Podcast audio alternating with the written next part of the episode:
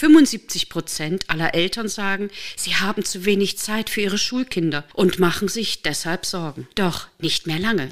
Denn in diesem Podcast erhalten Sie konkrete Anregungen, wie Sie endlich trotz aller Anforderungen mehr Zeit für sich und Ihre Kids haben. Ich bin Ria Neute und los geht's mit meinen Mutmachgeschichten. Einen wunderschönen guten Abend. Heute geht es um ein ganz spezielles Thema. Die Pubertät. Sie ist eine ganz besondere Zeit. Eine Zeit voller Irrungen, eine Zeit des sich Findens, eine Zeit des sich Ausprobierens in verschiedenen Richtungen. Man will weg von dem alten Leben, man will losgelassen werden, um neu wieder anzukommen. Um es auf den Punkt zu bringen, die Pubertät ist die Zeit, in der die Eltern schwierig werden. Viele Eltern, die das hinter sich haben, schmunzeln bestimmt jetzt. Und manche sagen sich, Gott sei Dank ist diese Zeit vorbei. Und sie denken vielleicht auch an ihre eigene Pubertät. Doch, eine Frage habe ich. Was ist, wenn in dieser Zeit die Eltern fehlen? Ich habe bis vor geraumer Zeit darüber noch nie nachgedacht. Doch mit einem Mal trat diese Frage in mein Leben zusammen mit einem jungen Mann, der genau das erlebt hat. Ich begrüße heute ganz, ganz herzlich Jason Schick. Einen wunderschönen guten Abend. Einen wunderschönen guten Abend. Danke für die Einladung. Ich freue mich sehr, bei dir zu sein. Und ich freue mich, dass du dieser Einladung gefolgt bist. Wir haben uns kennengelernt bei einer Weiterbildung mit Hermann Scherer. Es war eine Online-Weiterbildung und es waren über 300 Menschen. Und gerade wir haben uns durch Zufall gefunden. Und ich war sofort von dir und deiner Geschichte fasziniert und möchte aber als erstes einmal wissen, wie kommt man als 30-jähriger Mensch dazu, eine Weiterbildungsveranstaltung mit Hermann Scherer, einer der größten Speaker Deutschlands, zu machen, in der es um Sichtbarkeit und um Sichtbarwerden geht im Zusammenhang mit den Dingen und mit den Möglichkeiten, die man selber hat? Das ist eine sehr interessante Frage. Ähm, ich habe mich schon geraume Zeit davor viel mit mir selbst und Persönlichkeitsentwicklung beschäftigt und ähm, genau deswegen bin ich dann auch irgendwann auf Hermann Scherer gestoßen, habe mir die ersten zwei Bücher von ihm gekauft und ich war so begeistert von dem, was er darin beschrieben hat, dass ich mir dachte, da ist doch sicherlich noch mehr drin. Und so bin ich immer weiter in das Thema Hermann Scherer eingestiegen, bis wir uns dann bei diesem Webinar kennengelernt haben. Und dieses Webinar, da ging es um einen Weltrekord und im Vor Feld dieses Weltrekordes, diesen Hack Slam, äh, war äh, plötzlich dein Bild wie, äh, in meinem Computer und ich dachte, mit diesem jungen Mann musst du einfach sprechen. Du erzählst oder sagst selber von dir, du bist ehrgeizig, empathisch und humorvoll. War das immer so? Ja, das, das sind tatsächlich drei Eigenschaften, das würde ich unterschreiben, war schon immer so. Das finde ich jetzt eine sehr interessante Antwort, denn ich weiß ja genau, was dir widerfahren ist. Und darum soll es auch heute gehen. Du hast mit elf deinen Vater verloren und mit 15 warst du vollweise. In einer Zeit, in der man eigentlich die Eltern braucht, um loslassen zu können und gleichzeitig in neuer Form zu ihnen zurückzufinden, waren diese beiden Menschen, die nächsten Menschen in deinem Leben, nicht mehr für dich da. Wie war das in diesem Moment? Ähm, also ich muss sagen, als ich elf war und meinen Vater verlor, das war eine Zeit, ich glaube, da war ich zu jung, um das tatsächlich als solches zu realisieren, was das für mich bedeutet. Ähm, bei meiner Mama war das schon wesentlich gravierender. Einfach, ja, das ist die Zeit, wo die Pubertät sich so voll austobt. Und ähm, dann hast du auf einmal ganz andere Sorgen in deinem Leben, weißt noch nicht, wie das Leben an sich funktioniert. Du hättest gern noch so viel erfahren, gelernt und ja, dann bist du ins kalte Wasser geschmissen. Hattest du in diesem Moment eine völlig andere Sichtweise auf deine Eltern? Ich denke, dass bis zum 15. Lebensjahr du wahrscheinlich auch gesagt hast, ach Mensch, die Mutti könnte mich jetzt mal loslassen und ich könnte mal gerne über Nacht irgendwo bleiben. Und Mutti sagt nein. Und ab diesem Moment war Mutti nicht mehr da. Wie, wie war da diese, diese, diese Veränderung in dir? Das ist eine sehr interessante Frage. Also ich habe das Glück gehabt, dass ich sehr lässige Eltern hatte, würde ich fast schon behaupten. Das so das eine oder andere durfte ich immer mal. Ähm, und ja, im ersten Moment fühlte es sich so an, als interessiert sich, als interessiert es auf einmal niemanden mehr, was du wann, wie machst. Ich war auf einmal so für mich auf mich allein gestellt. Das ist ein, in dem Alter ist das ein sehr komisches Gefühl. Das würde jetzt im ersten Moment vielleicht ganz lässig klingen, cool, ich kann machen, was ich will, niemand passt drauf auf oder so, aber wenn du selbst gar nicht so richtig weißt, was du da tust, ist es natürlich ähm, eher so eine unsichere Geschichte, statt irgendwie Freiheit genießen. Mhm. Das heißt, die Pubertät mit Eltern ist eigentlich so etwas wie der freie Fall in ein Netz oder an einem Gummiseil. Und deine Pubertät war ohne Seil und Netz. Ich habe meinen Aufprall immer direkt selbst gespürt. Da gab es vorher keine Autoritätsperson in dem Sinne mehr für mich, die vorher gesagt hätte, hier würde ich vielleicht Stopp machen, ansonsten wird es ein eher unschöner Aufschlag. Was für Aufschläge waren das?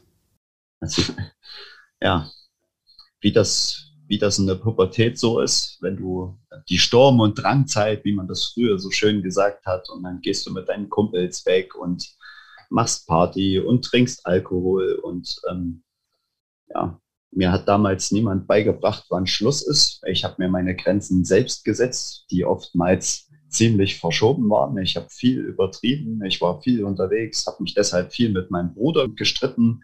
Der fand das natürlich alles zu dem Zeitpunkt nicht so schön, was ich da so getrieben habe. Also Momente, wo die Eltern eingreifen, höchstwahrscheinlich eingreifen würden und längst gesagt hätten, ab hier schaltest du einen Gang zurück, jetzt wird es einfach zu viel und ähm, das ist kein guter Weg, auf den du dich da gerade befindest. Du hast gerade von deinem Bruder gesprochen. Mit 15 ist man ja noch nicht volljährig und eigentlich hat das Jugendamt ja da in irgendeiner Form die Möglichkeit einzugreifen. Das heißt, du hast bei deinem Bruder gelebt. Wie alt war dein Bruder zu diesem Zeitpunkt? 18, gerade volljährig. Also gerade die Möglichkeit bekommen, für mich eine sogenannte Vormundschaft zu übernehmen. Diese Vormundschaft, wolltest du das so oder wäre es dir lieber gewesen, du wärst mit wesentlich älteren Menschen konfrontiert gewesen? Ich habe damals, das war ja, es ist ja ein Prozess, der mehrere Wochen braucht. Die ganze Bürokratie, alle Dokumente, die ausgefüllt werden müssen und so weiter, in Zusammenarbeit mit dem Bruder und das Jugendamt. Und ähm, das war für mich natürlich eine Zeit des Zitterns. Also einfach nur hoffen, dass mein Bruder anerkannt wird als Vormund für mich. Ich wollte natürlich gern zu Hause wohnen bleiben. Heim, ja, Jugendheim kam für mich damals so gar nicht in Frage, weil ich davon kein so gutes Bild hatte. Ich hatte ein paar Freunde, die zu der Zeit schon im Heim waren. Und ähm, ja, deswegen war ich heilfroh, als am Ende tatsächlich mein Bruder die Vormundschaft für mich bekommen hat. Du erklärst selbst auf die Frage, was sind die drei wichtigsten Punkte in deinem Leben bisher gewesen? Und ich möchte nochmal wiederholen, du bist jetzt 30. Dass es erstens der Verlust der Eltern war, dann die Geburt deiner Tochter und wie du deinen Lebenswillen verloren hast. Kannst du dazu etwas sagen? Vielleicht so ein bisschen diese Entwicklung bis zu diesem Moment. Es wird, hängt ja alles wahrscheinlich mit dieser grundlegenden Situation zusammen, dass deine Eltern nicht mehr da waren. Ja, dann, also wir hatten ja gerade schon die Zeit mit meinem Bruder. Da kam es natürlich dann zu vielen Streitereien, bis hin auch zu Vorwürfen, dass es besser gewesen wäre, wenn ich doch ins Heim gegangen wäre, einfach weil ich zu viele Schwierigkeiten mache und ähm, mein Bruder war dann quasi meine Autoritätsperson, die mir öfter mal Grenzen aufzeigen wollte. Das konnte ich aber damals in meinem Alter einfach nicht akzeptieren, denn es war nach wie vor mein Bruder und kein Elternteil. Und ähm, nur drei Jahre älter. Richtig, ganz genau. Und das, das fiel mir schwer. Ich konnte das für mich nicht differenzieren. Jetzt aus heutiger Sicht tut mir das natürlich wahnsinnig leid und über die Jahre hinweg konnten wir natürlich unsere Differenzen klären. Und ich bin froh, dass wir wieder ein gutes Verhältnis haben. Zwischendurch trennten sich unsere Wege mal. Ähm, als ich dann auch alt genug war, sprich volljährig, ähm, ist mein Bruder weggezogen. Ich ähm, habe dann alleine in dieser Wohnung weitergelebt. Und ja, so, ich bin dann erstmal den Standardweg gegangen. Ich habe meine Schule fertig gemacht, ähm, habe direkt nach der Schule eine Ausbildung angefangen und ähm, ja, unterschwellig ähm, ist, es, ist es einfach dazu gekommen, dass ähm, ich ja damals zu der Zeit einfach wahnsinnig viel Alkohol konsumiert habe und nie darüber nachgedacht habe, weil irgendwie haben das ja alle gemacht. Ständig ist man hier aufs Konzert gefahren, hat dort ein Festival besucht und Alkohol war allgegenwärtig. Deshalb war das für mich nie ein Thema, wo, wo es darum ging, genau darüber nachzudenken. Bis ich dann meine Freundin hatte, mit der ich zusammen ja, meine Tochter zur Welt bringen durfte. Und ähm, sie war damals so mutig und auch so ehrlich und hat mich darauf hingewiesen und mir gesagt, dass ich definitiv ein Problem habe und ich mir das eingestehen muss. Und ähm, das wollte und konnte ich damals nicht hören. Ich wollte das nicht akzeptieren, weil das, ja, ich habe das für mich einfach nicht so gesehen. Ich wollte mich damit nicht konfrontiert wissen. Und ähm, ja, aber alles ich habe ich hab viele Sachen aufgrund des, des Alkoholkonsums schleifen lassen. Ich habe mich nicht mehr richtig um die Familie gekümmert und ähm, ich war lieber unterwegs, habe mich mit Kollegen getroffen und so weiter. Ich war zu der Zeit auch tatsächlich kein guter Vater, würde ich jetzt behaupten. Ähm, so kam es schlussendlich zu einer Trennung. Und nach dieser Trennung war für mich klar, jetzt hast du das erste Mal in deinem Leben alles verloren. Du bist gerade kein guter Vater, du hast es nicht geschafft, eine Beziehung am Laufen zu erhalten. Du, ja, ich habe mich, ich habe mich nicht mehr wertvoll gefühlt. Ich, für mich war, war zu dem Zeitpunkt alles zu Ende und ich habe gedacht, jetzt gibt es keinen Weg mehr nach vorn. Und das, ja, da, das war dann die Zeit, als ich tatsächlich meinen Lebenswillen verloren habe. Ich habe bei derartigen emotional starken Themen immer Kopfkino. Ich habe dir jetzt sehr gebannt zugehört. Eigentlich könntest du einen Roman schreiben. Ist schon passiert. Es ist zwar kein Roman geworden, mir war wichtig, meine Geschichte tatsächlich aus meiner Perspektive zu schreiben. Es war ja? noch nicht verlegt, aber es liegt schon fertig auf dem, auf dem Computer. Na dann, äh, ich glaube, es wird viele junge Leute geben, die das gerne lesen würden. Also ja, an unserer Schule gibt es ganz viele Leseratten. Ich habe gerade heute eine Neunklässlerin mit einem Buch gesehen, ich habe das Buch angeguckt. Ich habe da noch nie was davon gehört und habe sofort gesagt, wenn du damit fertig bist, darf ich das dann mal bekommen. Und äh, es gibt ganz viele Schüler, die auch solche, solche Erlebnisberichte oder solche authentischen Berichte gerne lesen, weil, ähm, sag mal, dieses daraus lernen können, was ein anderer erlebt hat und welche Schlussfolgerungen er daraus gezogen hat. Das ist das Faszinierende daran. Du bist erst 30 Jahre. Würdest du sagen, du bist ein weiser Mann? Ich werde zumindest häufiger so genannt. Ja, ich, ich, ich glaube, das hat was mit Selbstwert zu tun. Ich würde schon behaupten, was ich in, in den letzten Jahren für mich getan habe, hat auch stellenweise dafür gesorgt, dass ich doch sehr weise geworden bin, zumindest in gewissen Hinsichten. Die, die Frage, die jetzt im Raum steht, ist, was hat dich dazu gebracht, aus dieser verdammt miesen Situation und aus diesem sich nicht mehr gewertschätzt fühlen und auch sich selbst nichts mehr wert fühlen, auszusteigen und neu zu beginnen? Wann war der Moment?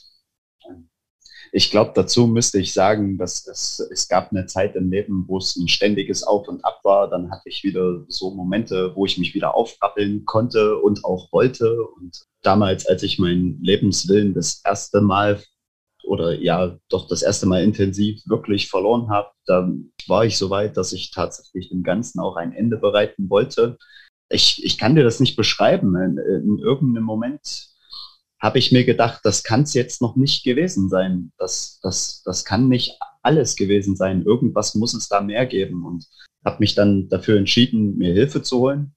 Ab dann ging es auch stellenweise wieder oder phasenweise immer wieder bergauf. Ich habe mich dann wieder aufgerappelt. Ich habe dann auf der Arbeit wieder Vollgas gegeben, habe mich wieder dem Sport gewidmet und so weiter. Ich habe dann wieder ein relativ gutes Verhältnis zu der Mutter meiner Tochter aufbauen können und konnte dann auch wieder regelmäßig für meine Kleine da sein. Und ähm, habe dann auch eine neue Frau in, in meinem Leben kennengelernt. Ähm, so neu war sie für mich nicht, weil es eine, eine, eine, alte Bekannte von mir war. Und ähm, relativ schnell war klar, dass wir uns auf einer neuen Ebene begegnet sind. Klar, das letzte Mal, als wir uns gesehen haben, das war dann schon Jahre her und wir sind in der Zeit natürlich auch gereift und erwachsen geworden. Ich bin dann mit ihr zusammengekommen.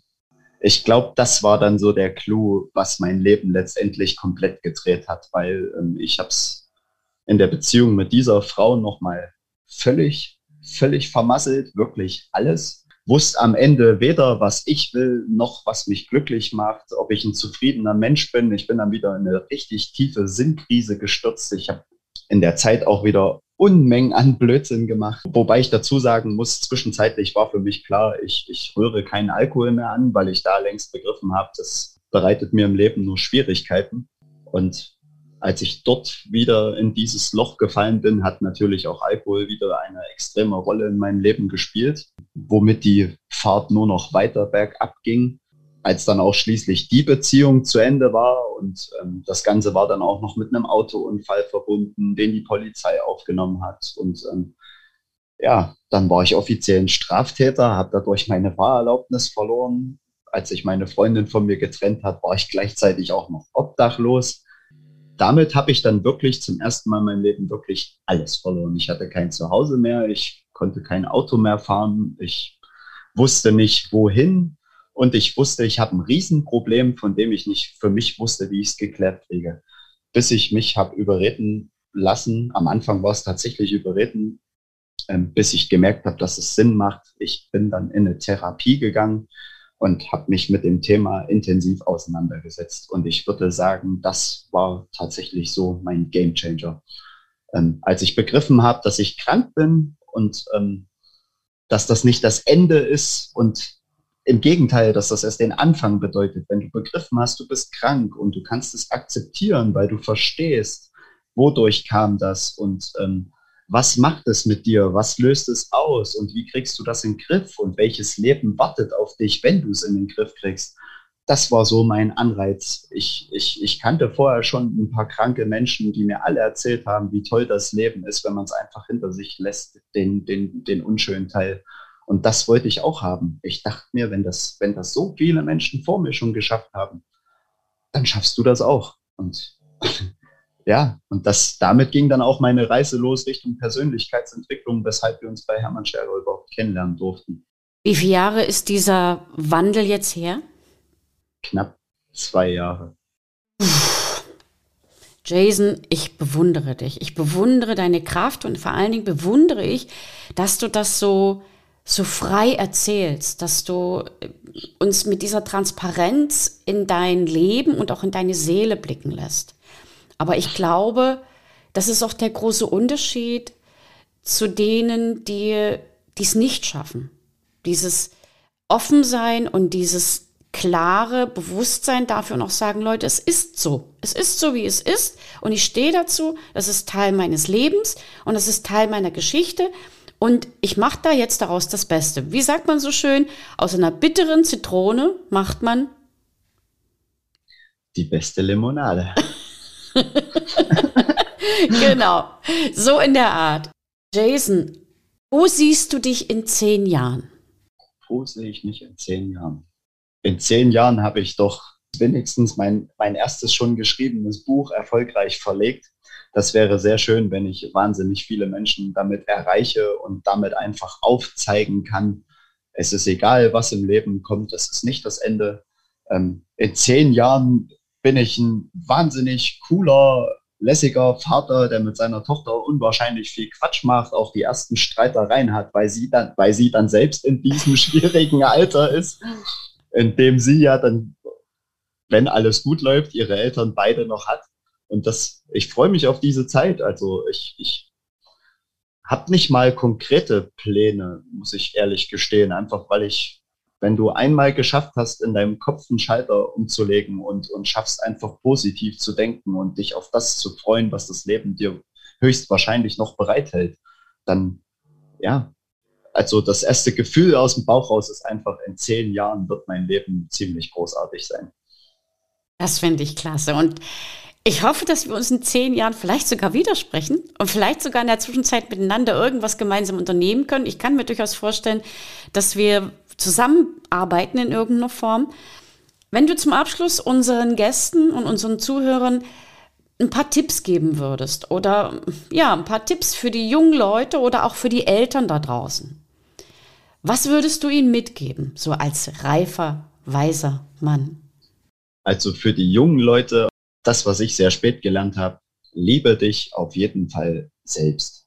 Liebe das, was du tust, liebe wer du bist, liebe was du, was du machst, einfach dein ganzes Sein. Ähm, mach Fehler, geh raus in diese Welt, mach ganz viele Fehler, denn unsere Fehler sind das, was uns weiterbringt, wenn, insofern ich daraus lerne. Aus unseren Fehlern entwickeln wir uns am meisten weiter.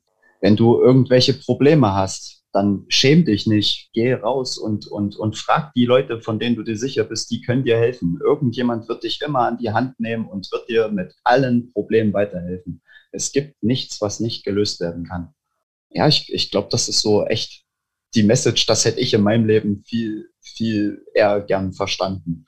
Und für die Eltern, ich kann mir gut vorstellen, wie gesagt, bei meiner Kleinen wird es noch ein paar Jahre dauern, aber das wird auch mich erreichen. Ich glaube, man wird oft sich die Haare raufen und sich denken, ah, Kind, nehmt's gelassen. Wir waren alle mal jung wir haben alle Fehler gemacht, wir haben alle Dinge getan, von denen wir dachten, jetzt ist die Welt zu Ende und wir leben alle immer noch und uns geht's hoffentlich gut. Es ist, wir alle müssen fallen und wieder aufstehen. Und ich glaube, darum geht's im Leben. Du kommst immer genau dann vorwärts, wenn du hingefallen bist und weißt, ich stehe wieder auf und gehe weiter und mache weiter.